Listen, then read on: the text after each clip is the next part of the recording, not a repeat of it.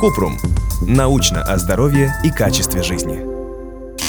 Откуда возникают очаги сосудистого генеза на МРТ? Кратко. Изменения в белом веществе головного мозга на МРТ часто описывают как очаги сосудистого генеза. Иногда эти изменения – маркер серьезной болезни, а иногда случайная находка на снимках здорового человека. Какое значение они имеют для конкретного пациента, может определить лишь невролог, который проведет подробный расспрос, осмотр и необходимое обследование.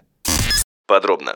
Очагами сосудистого генеза на МРТ головного мозга считаются области поражения белого вещества. Для появления подобных изменений в белом веществе головного мозга есть множество причин. Атеросклероз, мигрень, амилоидная ангиопатия, когда белок амилоид оказывается в стенках сосудов мозга, рассеянный склероз, аутоиммунное заболевание нервной системы, поражение при инфекционных болезнях, например, ВИЧ-энцефалопатии, нейроборрелиозе, нейросифилисе. Токсичное воздействие. Злоупотребление алкоголем, интоксикация угарным газом, СО. Нарушение обмена веществ. Дефицит витамина В12, меди, печёночная энцефалопатия. Новообразование. Глиальные опухоли, лимфома. Травматическое повреждение аксонов при травме головного мозга. Генетические заболевания и другие.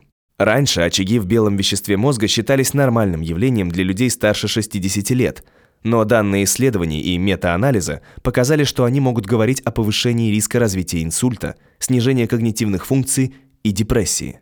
Интерпретация изменений белого вещества зависит от возраста пациента, клинического сценария и характера очагов на МРТ, того, в каких именно областях они расположены, их размеры и количество, а также увеличение их количества в динамике.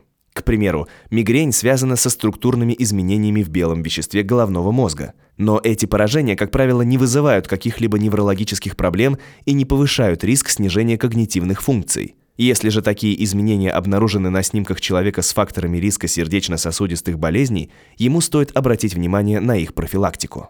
Если у вас есть вопрос, пишите нашему боту в Телеграме регистратура Купрумбот. Ссылки на источники в описании подкаста. Подписывайтесь на подкаст Купрум. Ставьте звездочки, оставляйте комментарии и заглядывайте на наш сайт kuprum.media. Еще больше проверенной медицины в нашем подкасте «Без шапки».